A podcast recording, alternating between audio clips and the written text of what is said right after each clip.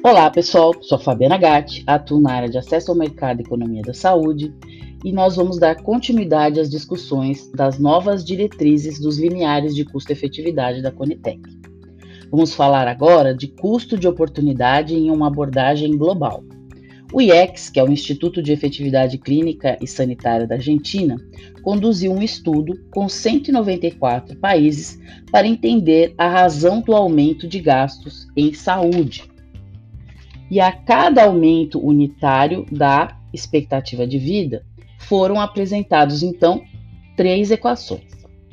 A primeira equação do IEX trata da taxa de crescimento do gasto per capita em saúde a cada aumento unitário da expectativa de vida. Então, a partir disso, o LCE em unidades de gasto per capita em saúde e a expectativa de vida atual da população.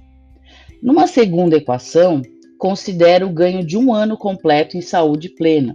E aí o limiar de custo-efetividade pode ser calculado pela taxa de crescimento limite do gasto per capita de saúde e a expectativa de vida.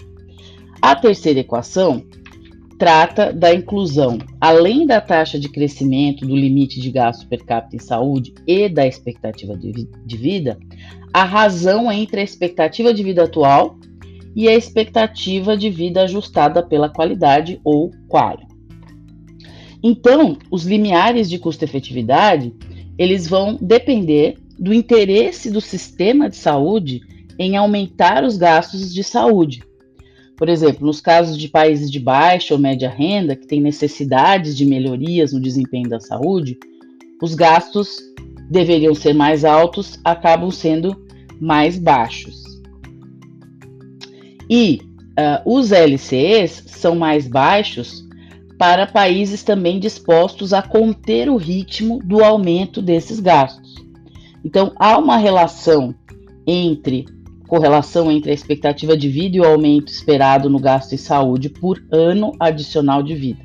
Por exemplo, no caso do Brasil, nós temos de 9,5% a 11% de aumento de gastos em saúde para cada ano de vida, ou 10,6% a 11,5% para cada ano de vida ajustado pela qualidade, que é o QUALI. Né?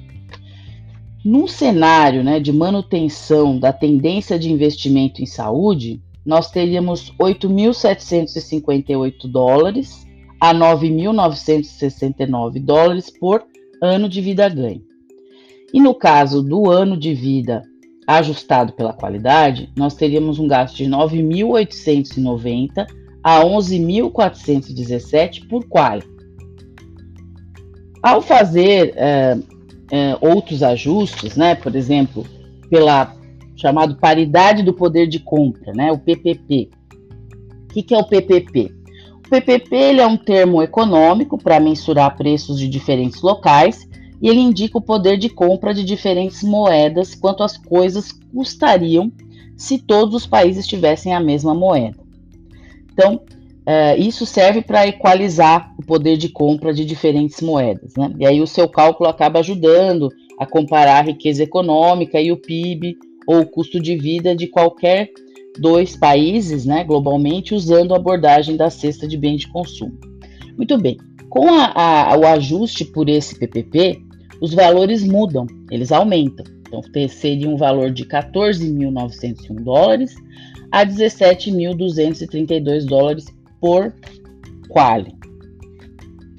Bom, pessoal, é, acho que o assunto, né, lógico, é muito extenso, mas acho que deu para a gente ter um pouco de ideia sobre essa questão de uma abordagem global e como tem se pensado é, os limiares de custo-efetividade através desse estudo do IEX. E o próximo assunto vai ser fronteira de eficiência. Obrigado e até lá!